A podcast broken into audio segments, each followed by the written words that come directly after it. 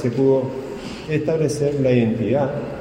a través de un trabajo científico de los detectives, la identidad del autor de este hecho, el cual también fue puesto a disposición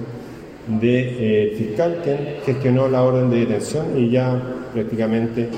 pasado eh, unas horas de ocurrido este hecho, la Brigada de Homicidios estaba tomando procedimiento para detener al autor de estos hechos